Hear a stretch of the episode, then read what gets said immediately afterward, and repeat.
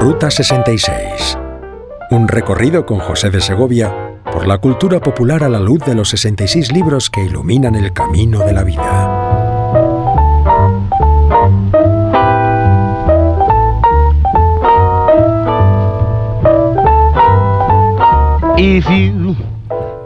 Una de las cosas que más echamos de menos en la vida es una actitud más compasiva. Es lo que le choca a la persona que, considerándose creyente y pretendiendo tener interés por las personas, sin embargo parece incapaz de ponerse en su lugar, de no poder eh, situarse en la dificultad con la sensibilidad que uno esperaría. Por eso, como alguien ha dicho, el cristianismo, si no es compasivo, no es nada. Todo lo contrario, lo que produce repulsión, rechazo. Un cristianismo realmente eh, duro, frío, impersonal, es lo que precisamente este mundo odia sobre todas las cosas. Pero desde luego que ese no fue el cristianismo de Jesús.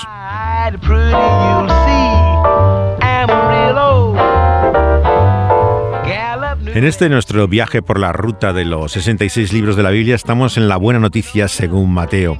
Y en este capítulo en el que hoy nos introducimos, vemos realmente la visión de Jesús que más ha traído a la gente. Como un imán, su sensibilidad, eh, la manera en la cual eh, experimenta en su misericordia y compasión por los más pequeños y los más débiles, nos llegas hasta lo más hondo del corazón.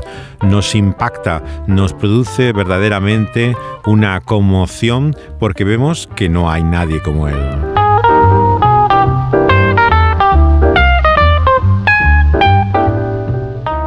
Al principio del capítulo 18 de este Evangelio de Mateo están las conocidas palabras de Jesús que compara la fe con la actitud infantil del niño. Y de esto trata nuestra primera canción.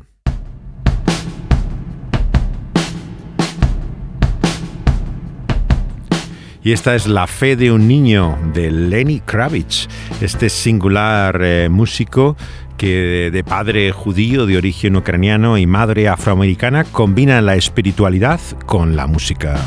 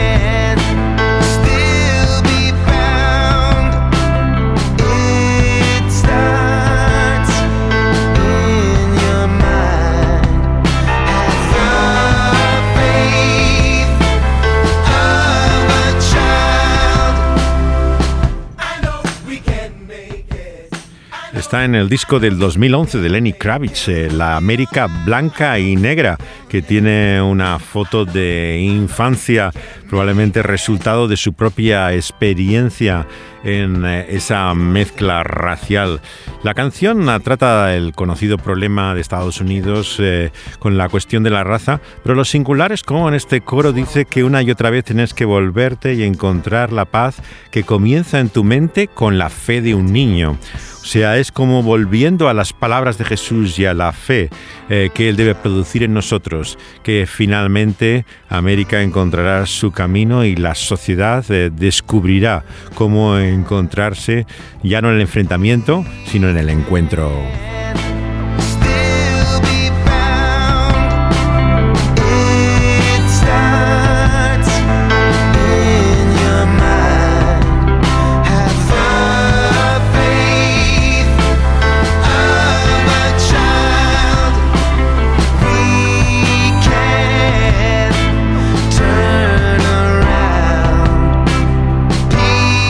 Versión de este acontecimiento con el que comienza el capítulo 18 de Mateo, que encontramos en Marcos, nos dice que los discípulos estaban disputando por el camino. La pregunta, como nos dice Mateo, es quién era el mayor, quién iba a poder acaparar la atención, poder subirse al pedestal y sentirse admirado. Ninguno pensaba en cómo poder ser más útil o más fieles y vemos que aquellos tres privilegiados, Jacobo, Pedro y Juan, habían caído en la tentación que todos tenemos. Empezaban a considerar quién era de ellos el primero.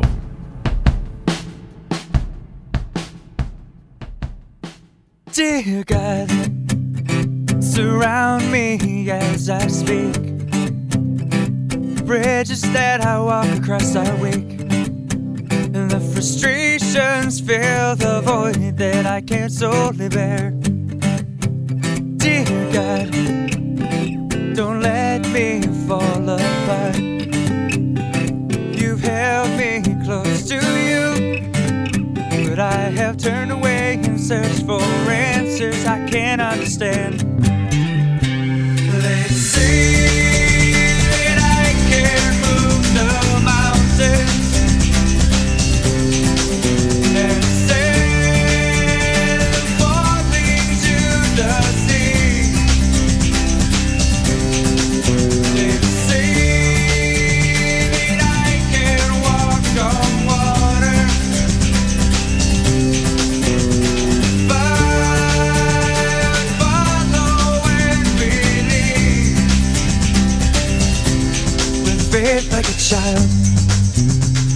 Como un niño se llama esta canción de Vasos de Barro, Jars of Clay.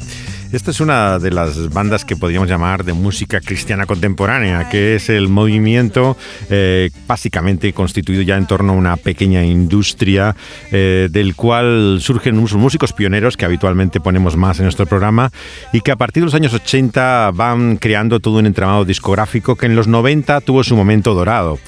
Esta banda que viene del cinturón bíblico norteamericano, nada menos que Greenville, un lugar eh, realmente, verdaderamente donde casi todo el mundo es evangélico, tiene alguna conexión eh, con las iglesias de ahí, eh, se hizo tremendamente conocida en esa época en la cual se vendían muchos discos, había todo un circuito, una serie de radios promoviendo constantemente esta música y mucha gente como ellos llegaron a vivir bastante bien de la, de la música. Jazz of Clay, por lo tanto, tiene muchos seguidores en el mundo cristiano. Fuera de ellos, nadie sabe quiénes son.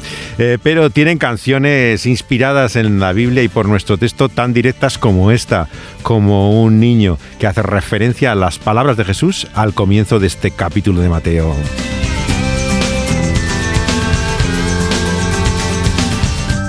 Like a Child, eh, con voces infantiles incluso en este eh, disco de presentación de Jars of Clay, Vasos de Barro, que se basó en Nashville, que era la sede más o menos de esta industria, este subproducto, digamos, de, de la música contemporánea, dirigido particularmente a los cristianos.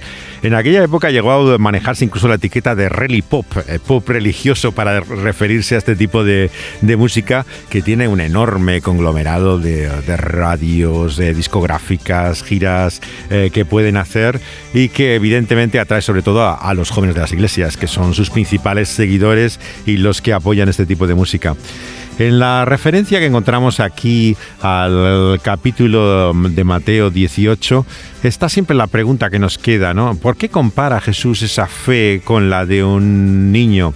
En la canción de Jazz of Clay apunta a la expectativa de milagros, de grandes señales, incluso mover montañas, como dice. Otros más bien se refieren a la sencillez, a la humildad que puede tener el niño, ¿no? Eh, la falta de ambición. Desde luego tiene mucho que ver con lo que viene a continuación, lo terrible que es poner obstáculos o dificultades a, los que eh, compara, digamos, en su debilidad de su fe eh, como un niño. Llega a decir que más les valiera ponerse una piedra de molino al cuello que causar que ellos tropiecen. Por lo tanto, parece hablar de algo más, por supuesto, que de la edad, ¿no? O de la falta de experiencia de un niño. Habla también de la debilidad, de la eh, impotencia, de la, falta de, capacidad que algunos tienen eh, naturalmente, bien por la experiencia o por su eh, constitución o, carácter, y que hace que Jesús tenga un especial interés y preocupación por el débil.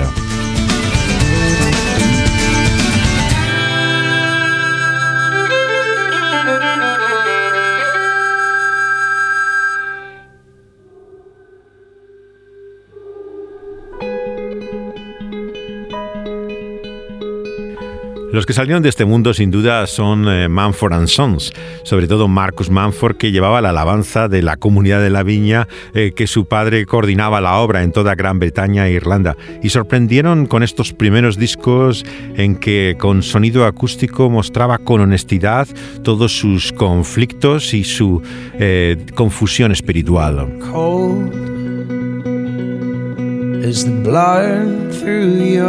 the light which led us from our chosen home. Well, I was lost. Now I sleep. Esto está en el segundo disco de Manford and Sons que se llama Babel, eh, como la ciudad y la cultura bíblica sin Dios. Y está lleno de declaraciones eh, tan eh, asombrosas de sinceridad, en el cual habla de su frialdad espiritual, de sentirse perdido, mantener la tierra bajo mis pies, como dice esta canción, su título y eh, buscar con sus ojos eh, hasta que encuentra que sale del hechizo por las palabras de Jesús.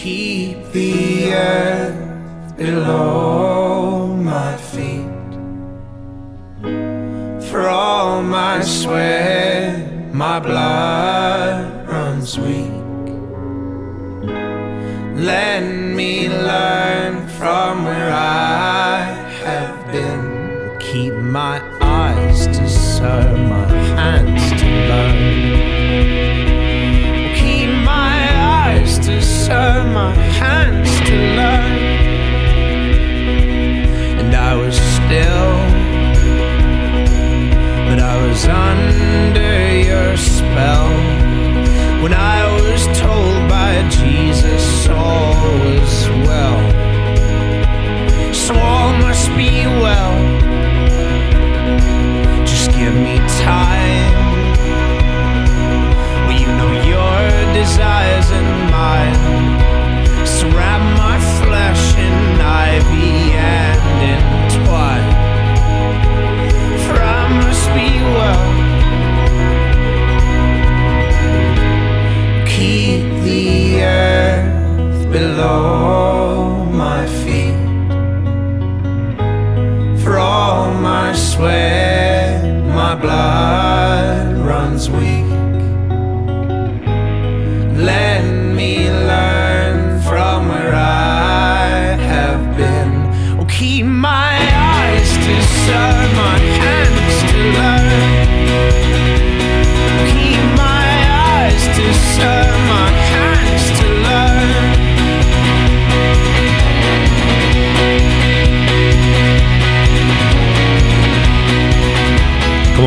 De Marcus Manford, eh, eh, ahora ha hecho una figura del famoseo desde su matrimonio con Kerry Mulligan.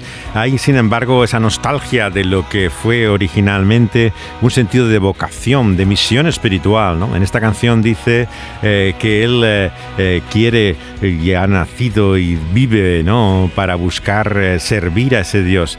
Y lo dirige como una oración. La canción, como muchas de él, está dirigida muchas veces a, a ese Dios que todavía conoce, aunque reconoce que no vive de acuerdo a la voluntad de aquel que es su autor y, que, criador. Y esa empatía es la que precisamente tienes con él eh, por su honestidad. Eh. Jesús, desde luego, nos revela ese Dios que nos conoce a nosotros mejor que a nosotros mismos. Y habla precisamente eh, él de la realidad de lo que somos como aquel que nos ha dado la vida y la responsabilidad que tenemos con, con, otros, cómo lo que hacemos afecta también a los demás y las graves consecuencias realmente de no tenerlo en cuenta. Nos habla incluso del infierno mismo, de la condenación realmente que merece aquel que es de tropiezo para el más pequeño, aquel que hace perder su fe también a otros.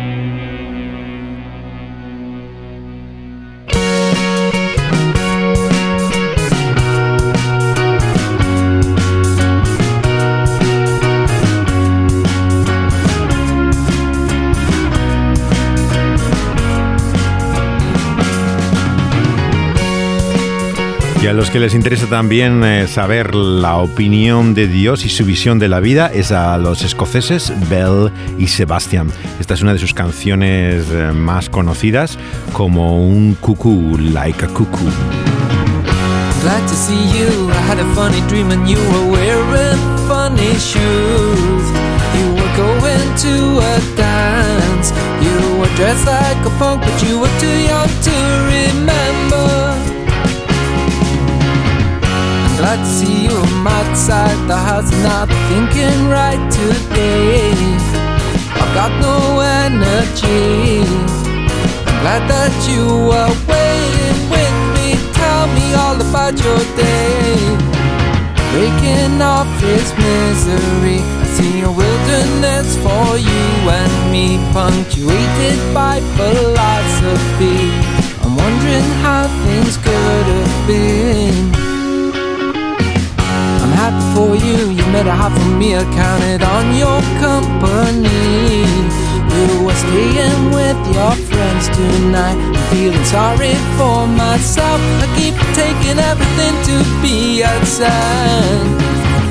I'm happy for you, but now I know this hurt is poison too sharp to be bled. I'm sitting on my empty bed. I'm on my empty bed at night. The fever grows, it's pounding, pounding. I'd rather be in Tokyo. I'd rather listen to Thin Lizzy and watch the Sunday Gang in Harajuku. There's something wrong with me. I'm a cuckoo. Soy un cucu expresa la extrañeza con la cual muchos le miran, entre otras cosas por su fe. En una reciente entrevista cuando vino hace poco a España, eh, le pregunta a alguien, le dice, he leído en alguna parte que es cristiano, le dice Stuart Murdoch, pero que todavía te haces preguntas. Y dice, ¿de dónde ha leído eso? Yo soy un cristiano convencido. Yo voy a la iglesia, creo en los fundamentos del cristianismo, pero por supuesto que me hago preguntas, ¿qué cristiano no se las hace? Eh, hasta ese punto de incomprensión uno sigue encontrando todavía en el mundo hoy, por el cual si uno afirma tener fe como Murdoch, aparentemente cabeza ya no tienes.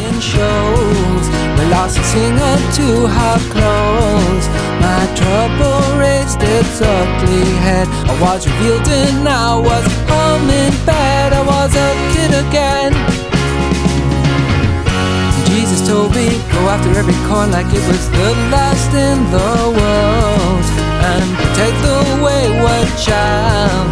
But I'm a little lost sheep, I need my bo you know I need my shepherd dear tonight.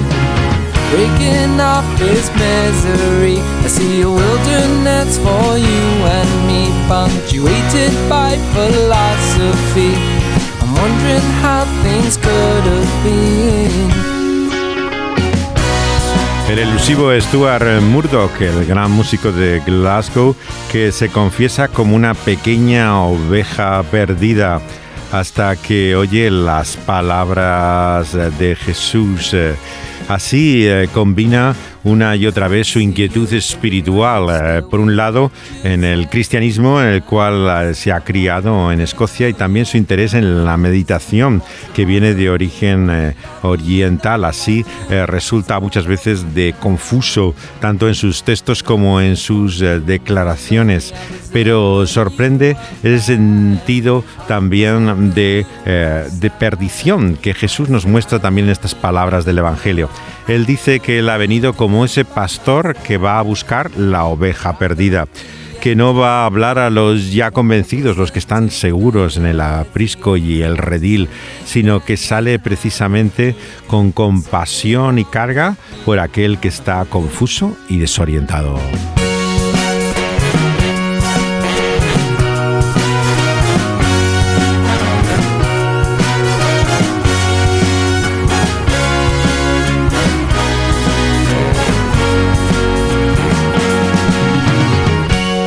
Y confuso y desorientado está el protagonista de la película con la cual hoy empezamos. En cierto sentido, claro, porque el apóstol, el personaje de Camino al Cielo que hace Robert Duvall en esta magistral película que teníamos ganas de comentar en este programa del año 97, muy difícil de encontrar, en, nunca se publicó en formatos domésticos, se ha programado en televisión, pero no es fácil de encontrar. Eh, coincide además su título Camino al Cielo con otra película que puede llevar a confusión, pero es es una de las historias más compasivas que yo he visto de un predicador evangélico con todas sus contradicciones. Fue la única que dirigió Robert Duvall. Les introduzco en la escena con la que comienza la película después de ver algo de lo que era su infancia, acarreado por su madre a los cultos de un predicador afroamericano ciego en ese ambiente rural de la América profunda con los créditos que comienza la película. Inmediatamente después vemos que estamos en una carretera, que va en un coche el Duval, el predicador, con su madre, que es ni más ni menos que June Carter Cass, eh, la mujer de, de Cass, de Johnny Cass, eh, ya a una edad muy avanzada, o sea, realmente mayor, pero que perfectamente reproduce el papel de esta matrona evangélica eh, que, sin, sin, la cual no se puede explicar el hijo que tiene ¿no? y la realidad de cómo él reacciona. Hay un accidente terrible en la carretera, tres coches han chocado y eh, vemos como en este momento para el coche, tranquiliza a su madre y se agarra a su Biblia, sale a escondidas de la policía que estaba parando el tráfico para intentar salvar el alma mm, de uno de los jóvenes que está en el coche.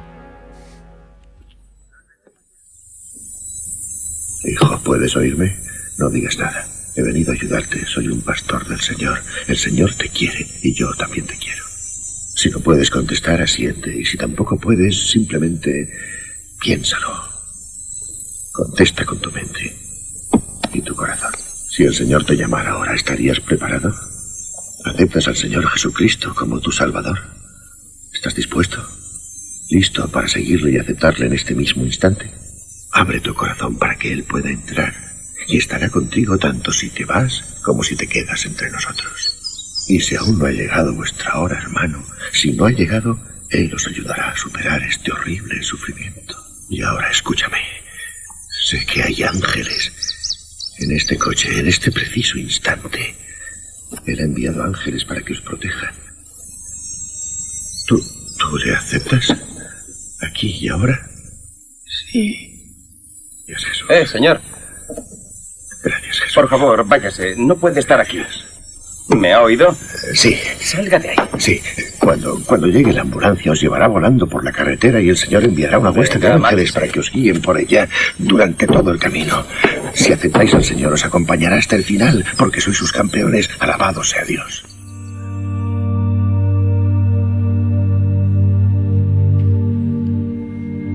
Es el sonido de ambiente casi ahogando el diálogo, monólogo podríamos decir que tiene prácticamente el predicador que interpreta eh, Duval, el consigliere de la famosa saga del Padrino, en su única película que dirigió, escribió y buscó hacer una historia de un predicador pentecostal de Texas con una empatía, respeto, como no se ha visto nunca en la historia del cine. Es una obra, El Apóstol, traducida en castellano como Camino al Cielo, que yo creo que es una de las más significativas de acercamiento a lo que es el movimiento evangélico. Eh, Duval aparece, como decimos en esta primera escena, con la esposa nada menos que de Johnny Cash, pero él está casado también eh, con Farrah Fawcett, que estaba ya en la última fase de su vida, poco antes de, de morir de cáncer, y se la ve ya bastante demacrada, pero para aquellos que tenemos nuestra educación sentimental en la adolescencia, siempre será la ángel de Charlie de aquella primera época eh, que prometía ser realmente una, figura eh, significativa, icónica, ¿no? De lo que era un símbolo erótico. Ella tuvo una carrera deplorable, o sea, todas las películas que hizo a partir de ahí de su matrimonio fueron de mal en peor, no logró tener el éxito y lo que se ha pasado a la historia es por su póster eh, en ropa de baño eh, que ilustraba la pared de la habitación, yo creo que del 80% de los adolescentes americanos, por lo menos, ¿no? la imagen de ella, así como el pelo rubio oxigenado inspiró a muchísimas chicas al tipo de pelo que puedes ver en todas las películas y series de televisión de los años 70, que prácticamente es el modelo de peinado de Farrah Fawcett, eh, eh, que venía de Mayors, de su apellido, Lee Mayors. Ella actúa aquí como la esposa de este predicador que lleva la música, es la que toca los teclados en, los cultos, pero se ha liado con el, director de la música y está a escondidas teniendo una relación con él que va a, desenfocar en el, el, va a desembocar en el drama propiamente con el que comienza esta, esta historia. Esta es eh, eh, la escena también en la cual vemos cómo se nos presenta a, Duval en este contexto cúltico, ¿no? en el que aparece una y otra vez en las primeras escenas de la película, viendo cómo su vida realmente es la predicación y, y, la pasión que transmite en esa comunicación de la fe y en intentar llegar a ese mundo perdido allá donde esté.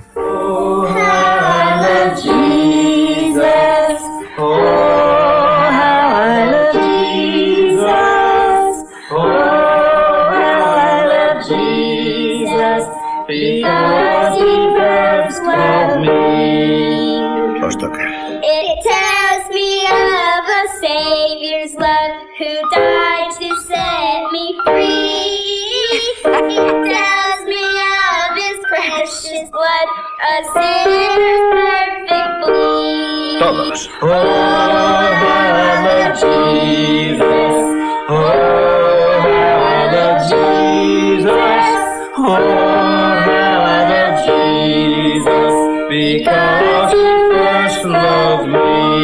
Y ahora quiero un gran aplauso por Jesús.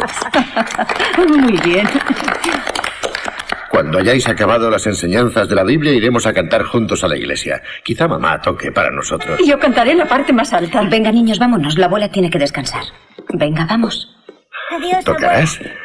Tal vez. Mm, Enseguida salgo. Adiós, abuela. Adiós, abuela. Adiós, mamá. Bueno, ¿y cuándo volveréis a venir? Ya te llamaré. Está bien, hijo. Solo estaré fuera tres semanas. Claro. Yo te quiero y el Señor Gracias. te quiere. Te Deja que quiero, te hijo. Cuídate. Lo haré. Jessie, te llamaré por si quieres coger un avión hasta Little Rock. Luego podrías volver en coche conmigo. Ah, tengo las reuniones de las mujeres de la parroquia, pero es posible. ¿Me llamarás? Solo serán unas semanas. Horas, que Dios te bendiga. Adiós, Ani. Y buen viaje. Eres el mejor. Divertíos en el campamento y aprendeos los libros de la Biblia. A ver, ¿cuáles son? No, no, no, no. Vosotros, decidme vosotros. Vamos, vamos. Génesis, Éxodo, Levítico, Deuteronomio, Josué. No, vosotros, vosotros, vosotros. Génesis, Éxodo, Levítico, Deuteronomio, Josué, Jueces, Ruth, Primer y Segundo Samuel, Primer y Segundo Reyes, Primeras y Segundas Crónicas, Esdras, Nehemías, Esther, Job, Salmos, Proverbios, etcétera, etcétera, hasta llegar al Apocalipsis.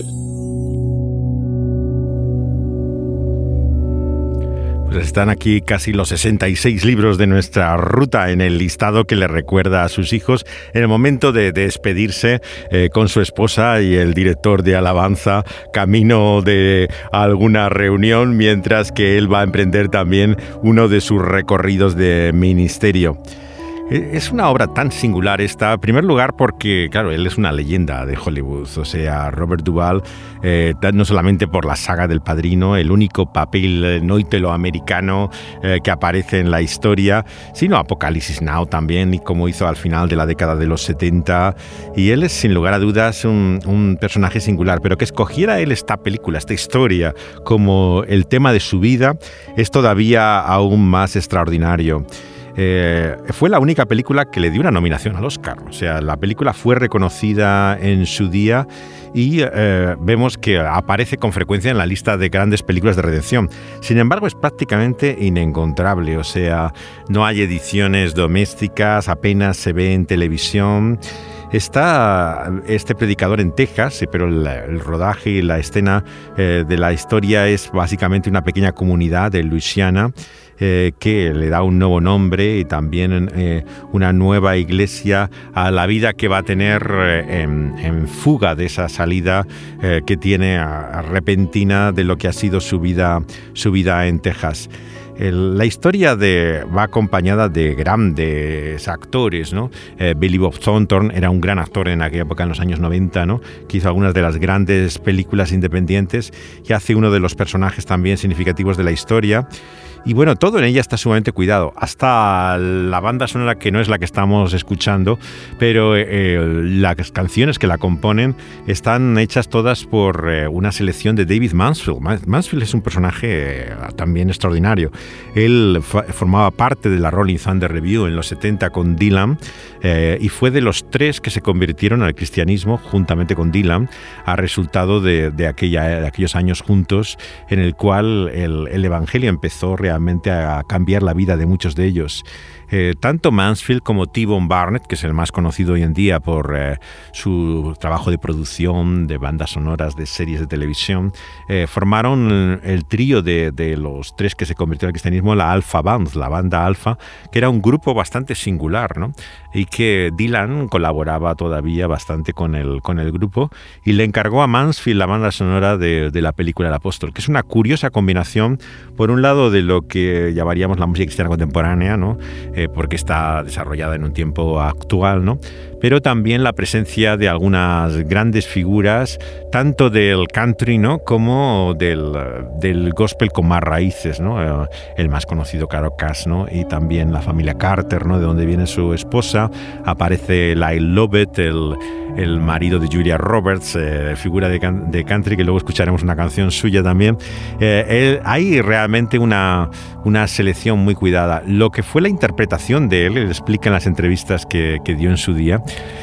que estuvo durante años imitando los movimientos, los gestos, cómo actúa un predicador eh, de ese terreno.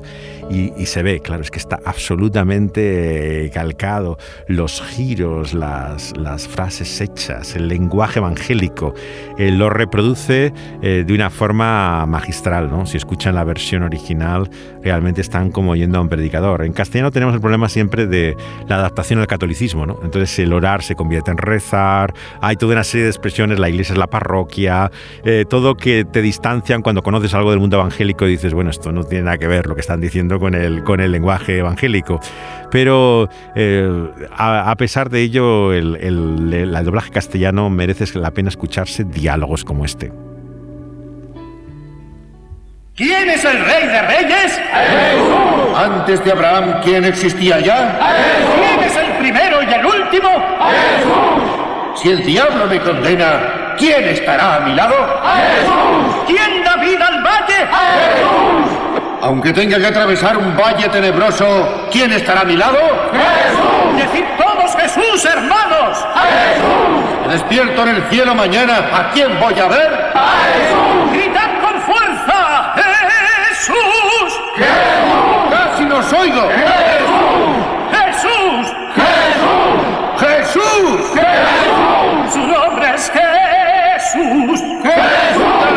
aplauso para Jesús. Vamos a oír un gran aplauso. In the army of the Lord, I'm a soldier in the army.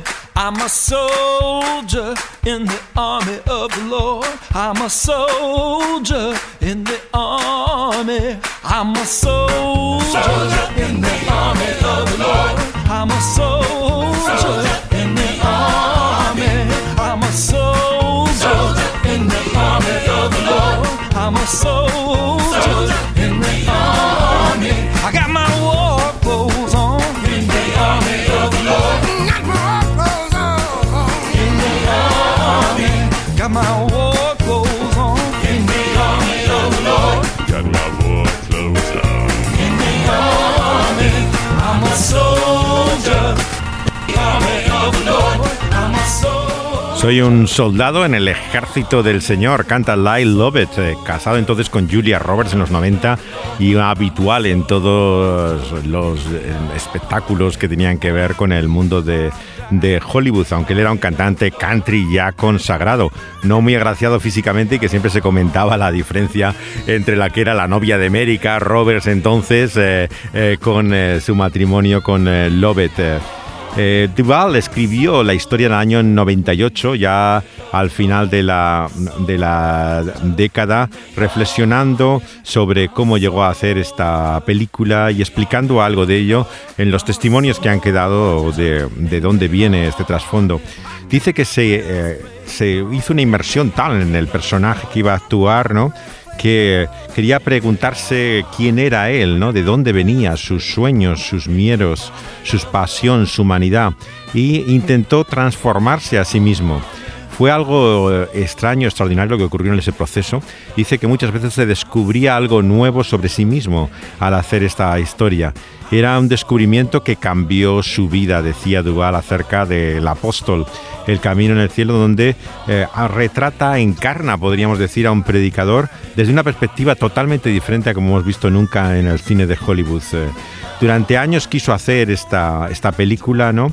Y él, que había sido nominado siete veces anteriormente, eh, se dedicó a ello, acabó siendo también nominado por esta interpretación en una labor verdaderamente de amor, que eh, comienza, dice, en el año 62 en que él había interpretado en el teatro, de donde venían muchos de los actores del nuevo Hollywood, ¿no? Venían de hacer teatro en los 60, un personaje en el sur, en este medio rural, que intenta describir y que al investigar sobre él, ¿no? en su trasfondo encontró toda esta cultura de los predicadores itinerantes del sur de Estados Unidos.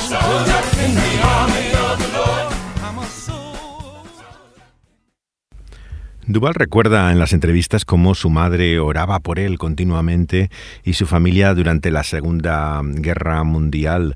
Y eh, esto recuerdo le vino a él muy fuertemente después de asistir a un culto. Era un domingo en el cual él eh, vemos que fue una pequeña congregación básicamente blanca, eh, pentecostal, y en medio de aquella gente eh, joven y vieja, ¿no?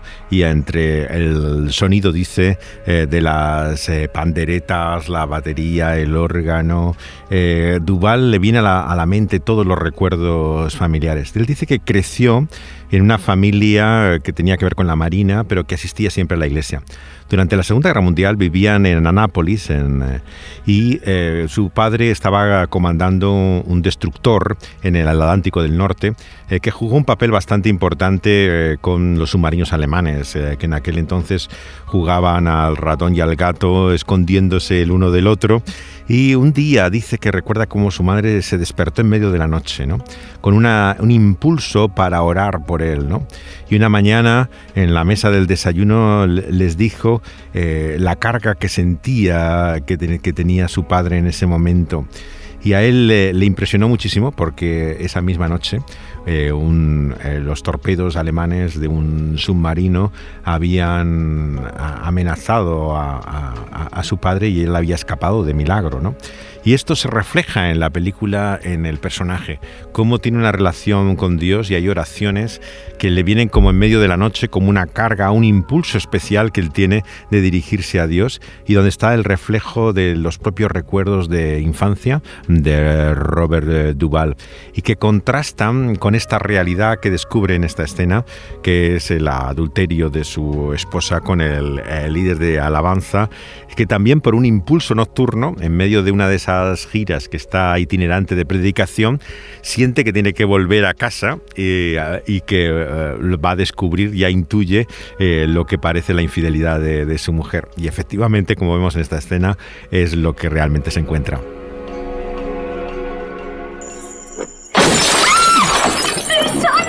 ¡No! ¡Maldita sea!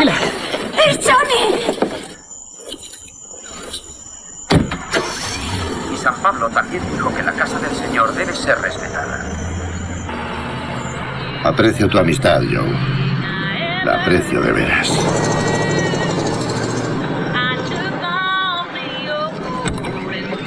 No te vayas por si pierdo los nervios y estrangulo a esa mujer. Si lo hago me oirás, ¿verdad? ¿Qué vamos a hacer, Jesse? ¿Mm? Dame una respuesta. ¿Qué? Quiero dejarlo, eso es lo que quiero, dejarlo, solo eso. ¿Dejar nuestro matrimonio? Sí.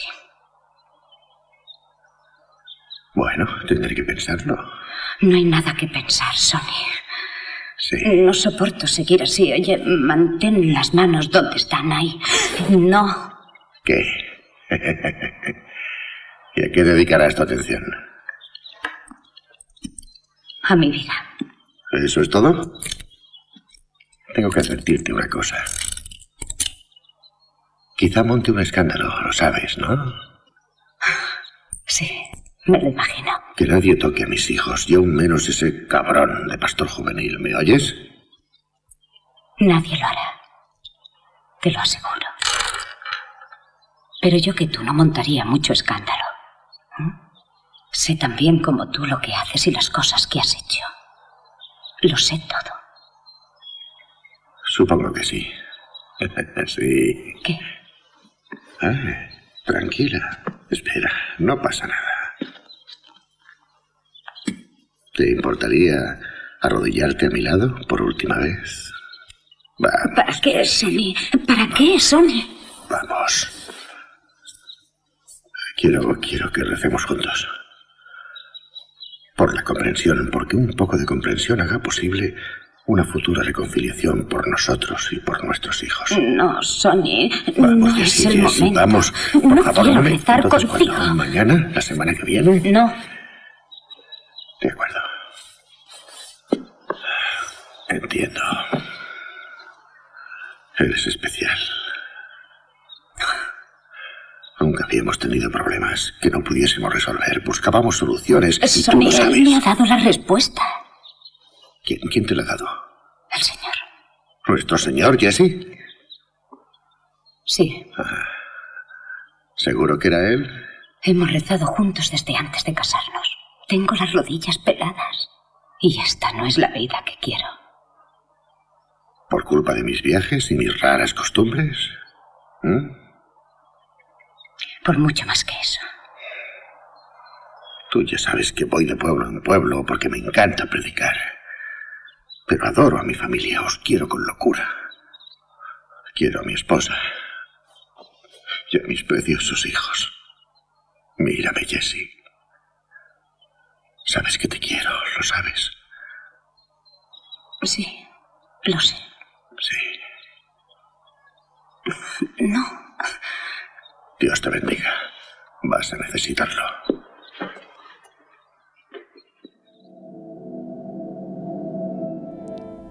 Esta es la tremenda escena en la cual se enfrenta lo que parece la ruptura de su matrimonio con el personaje que interpreta Farrah Fawcett, eh, que eh, describe totalmente la sensación de fragilidad que tenía ya en la enfermedad que iba a traer su muerte, pero también el miedo que tiene a alguien que parece de carácter eh, colérico, que puede ser violento en cualquier momento y ve cualquier gesto que hace eh, le inquieta y, y está totalmente alerta.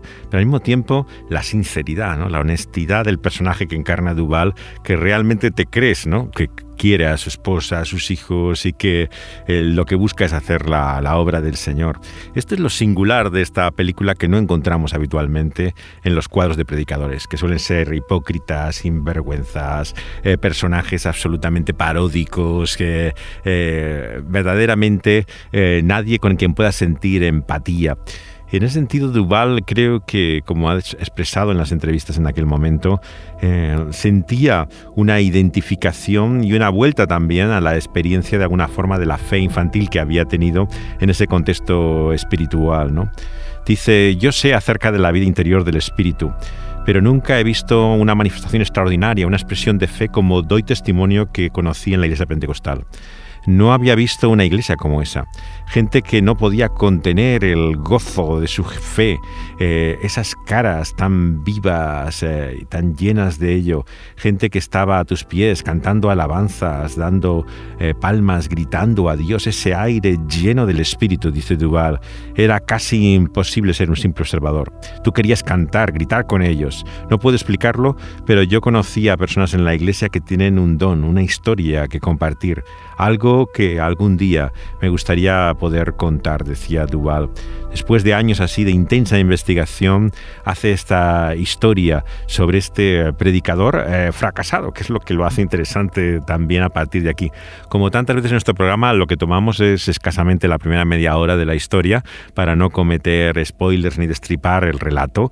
Y lo que viene a continuación es sorprendente, lo que ocurre a partir de, su fracaso y cómo levanta eh, en su vida y escapaje otra iglesia allá donde pasa, porque este hombre lleva el Evangelio donde va. Y aunque es un desastre personal, ¿no? Eh, es un ejemplo de estos predicadores que muchos hemos conocido, ¿no? que eh, personalmente son muy difíciles de justificar las cosas que hacen, pero al mismo tiempo ves como la extraña manera en que Dios los utiliza allá donde van, ¿no? tienen como ese don, esa capacidad natural que transmiten el Evangelio como él, hasta trabajando en una gasolinera, perdido en un pueblo rodeado de negros, ¿no? Eh, inmediatamente se convierte en el referente eh, espiritual, ¿no? y eh, se transmite también eh, muy bien en contraposición con lo que es una iglesia eh, que tiene sus manejos realmente a veces incluso oscuros, como este momento en el cual el Consejo de Iglesia le comunica que no le quiere como pastor. Te apoyaré hasta el final, hermano. Si tú no me hubieras guiado hasta el Señor, a saber en qué cárcel estaría. Nunca podré olvidarlo. Te lo agradezco. Yo estaré a tu lado. ¿Qué pasa aquí? ¿Qué está pasando? Buenos días. Hola, hijo. ¿Qué pasa? Decidme, ¿de quién es el entierro? No me digáis que es el mío. ¿eh? No sé por dónde empezar. Pues abre la boca y deja que salga. Esa es la mejor manera. Verás, la hermana Jessie ya no te quiere entre nosotros y está buscando los medios para quitarte la iglesia. Por eso hemos venido aquí. ¿Por qué no me sorprende? ¿Por qué me lo imaginaba? Dejad que me siente un momento. ¿Por qué?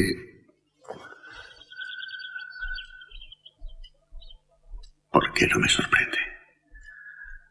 Vengo de allí y os encuentro aquí. Acabo de estar allí y tenéis que decírmelo vosotros. Ella quería que te lo dijera un sector de la iglesia. ¿Ah, sí? Ah, entiendo. No puede hacerte eso, hijo, no puede. Ah, claro que puede. Me imagino que podría hacer todo lo que quisiera. ¿No es verdad, hermano Edwards? Todo ha pasado tan deprisa. Dímelo a mí.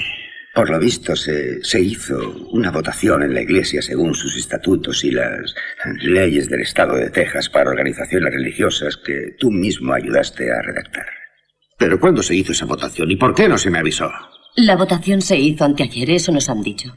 Lo sentimos. Nos ha sorprendido a todos. No sé qué más decirte. De verdad, no sé qué puedo decir. Bueno, ya he recibido vuestro mensaje. Gracias a todos.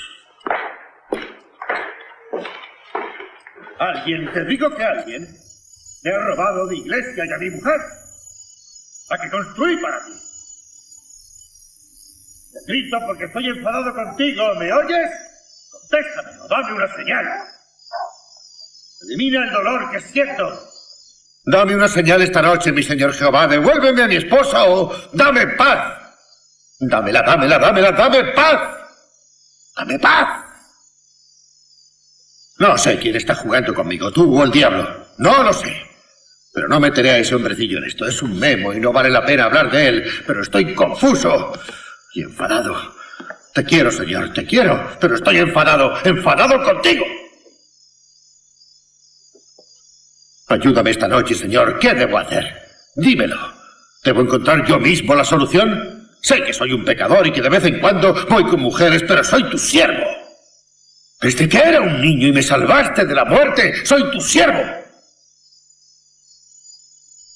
¿Qué debo hacer? Dímelo. Siempre he sido sincero contigo y tú me has hablado. ¿Qué debo hacer, Jesús? Es Sony quien te habla.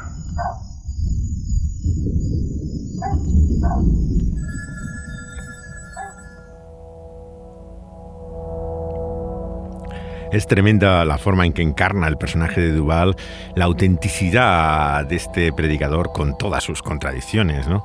Él mismo puede ser infiel a su matrimonio y ahora la infidelidad de su mujer eh, pone en juego hasta su papel en la iglesia, pero en medio de todo ese desastre, de toda esa ruina, irá la verdad de la fe, la pasión que tiene. Algo muy difícil de entender para el observador e incluso para el cristiano que podríamos llamar perfeccionista, que, que no es conocedor de sus propias contradicciones y sus debilidades y pecados. ¿no? Es por eso uno de los cuadros más realistas que yo he visto del ministerio y de la fe. Y lo relacionamos eh, con este texto del Evangelio porque Jesús cuenta a continuación una parábola, claro, de la que vamos a hablar luego, que es como el buen pastor ha dejado a las ovejas en el radil y ha ido a buscar la que se había perdido. La compasión del Señor Jesucristo, que tiene, fijémonos, con aquellos que están en el redil en primer lugar, con aquellos que forman parte de su pueblo. Eh, cuidado, por lo tanto, como hablamos de aquestos eh, eh, siervos de Dios en desgracia, como es el caso de, del personaje de, de, de Duval. Él cuenta cómo después de, haber ganado un Oscar, ¿no? El año 83 por Tender Mercy, es una historia también bastante curiosa porque trata sobre un cantante country que está alcoholizado y que por una conversión cristiana se rehabilita con la ayuda de una mujer. Eh, que es el trasfondo muy semejante a, la historia que estamos tratando aquí en El Apóstol o, El Camino al Cielo. Él vuelve a su casa en Virginia, donde viene a cuidar de su madre, entonces Duval, y un día cuenta que estaba sentado en la mesa de madera de su padre y estaba mirando las paredes eh, eh, perdido y vio cómo aquel almirante de la Marina que era, que era su padre tenía ahí sus reconocimientos por su valor y su actuación militar, ¿no? Y todo el mundo creía que era un héroe, ¿no? Su carrera hablaba por sí misma, él creía en su país.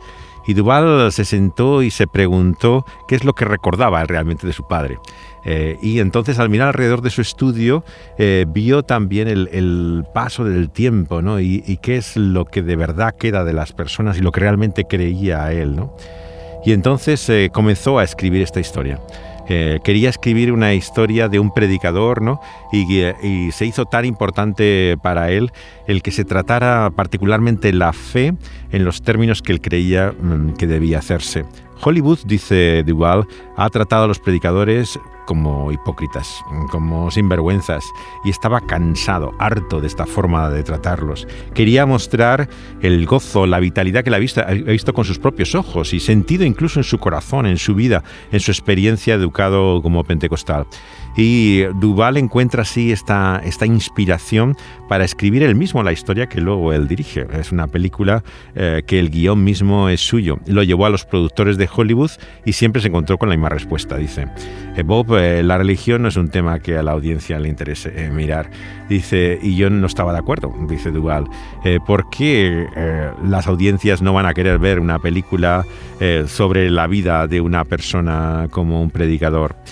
y no conseguía ir a ningún sitio ¿no? en Hollywood, dice, y eh, estaba con ese, con ese carga en su, en su vida y un domingo estaba en Nueva York Visitó seis iglesias y acabó en el Harlem, en la iglesia que más suelen ir los turistas afroamericana, es la iglesia bautista Visinia, conocida por su música y por lo espectacular de su culto. Estaba llena la congregación como siempre, con un coro inmenso que tiene, que empezaron a cantar ese himno eh, Qué amigo tenemos en Jesús. Eh, que habla acerca de la oración y de la confianza. Y dice que entonces conectó con Dios de una manera como nunca lo había sentido, como algo muy profundo de él. Y entonces él pensó eh, que tenía que volver a leer la Biblia, que tenía que encontrar esa fe poderosa que había conocido en la infancia. Y es por eso que Duval decide usar todo su dinero, finalmente, para hacer esta película durante siete semanas en Luisiana. Sonny, escúchame. Siento mucho todo lo que ha pasado, de verdad. Pues ahora escucha tú. ¿Por qué no te largas antes de que coja mi, mi, mi bota y te abra otro agujero? donde tienes la nariz. ¿Me has entendido? ¿Eh? Oye, no tienes por qué hablarme Yo creo que sí. Venga, vámonos. Es hora de irnos a casa. Chicos, vamos. bueno, siento haberos sacado la fiesta, niños, pero nos vamos a casa. Vamos, vamos, vamos. Sí, esto no es. Dame eso. No, no causes más. Uno para el camino, Rodney. Uno para el camino. ¡Sonic, que me vamos! ¡Vamos, nos vamos a casa! ¡Nos vamos! ¡Nos vamos! ¿Queréis que venir conmigo? ¿No queréis venir conmigo? ¿No queréis? Quiero. Anda, dame un beso. ¡Vamos! Horas no.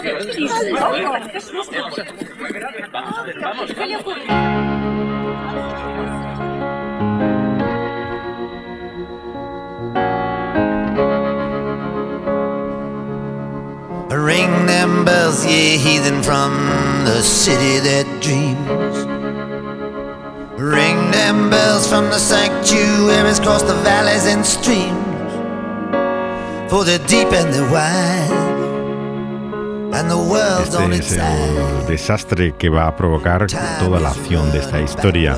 El momento en que golpea al joven que está en relación con su esposa y que lleva el ministerio de jóvenes de la iglesia con un bate de béisbol, lo que parece un golpe claramente mortal y que provoca su huida. Como la canción de Dylan que estamos escuchando, suenen las campanas, nos habla de la realidad de ese Dios que nos anuncia también Jesús en esta parte del Evangelio de Mateo, que seguiremos considerando también el próximo día como un buen pastor, un buen pastor que llama, hace sonar las campanas por esas ovejas perdidas. Ring them bells, sweet Martha, for the poor man's son.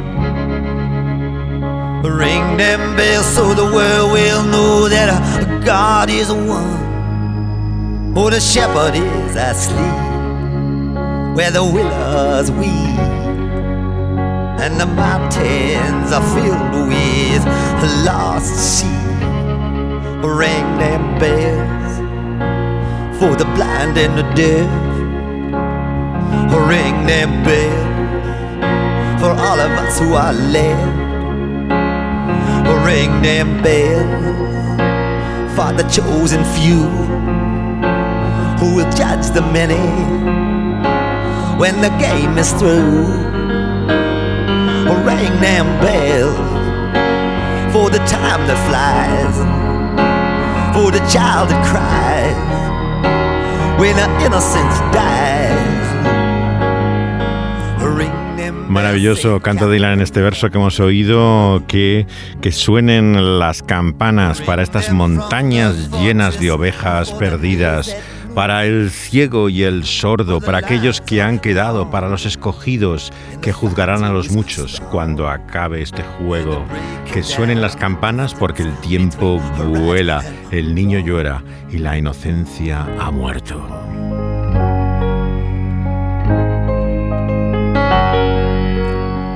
La canción de Dylan a finales de los años 80 en su disco Oh Misericordia, Oh Mercy, nos recuerda también esa visión de Jesús que ha venido a buscar precisamente aquella oveja perdida.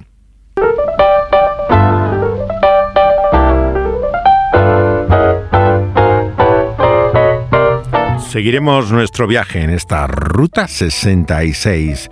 Estamos considerando la buena noticia que Mateo nos trae y que cambiará nuestra vida. La fe que tiene verdaderamente contenido y que nos habla de una vida nueva que nos viene del autor de nuestra existencia por medio de Cristo Jesús. On Route 66. Dani Panduro ha estado al control del sonido y José de Segovia reflexionando a la luz de las palabras del buen libro. More than 2,000 Pueden volver a escuchar los programas una vez que han sido emitidos en vivo por la radio en las plataformas en las cuales también está Dynamis Radio. Es SoundCloud, donde pueden escuchar también con muy buen sonido, pero también en Evox y en Spotify pueden encontrar los programas de este nuestro viaje en la Ruta 66 buscando eh, Dynamis eh, Radio y el nombre de nuestro programa, a veces bajo el epígrafe también del pulso de la vida.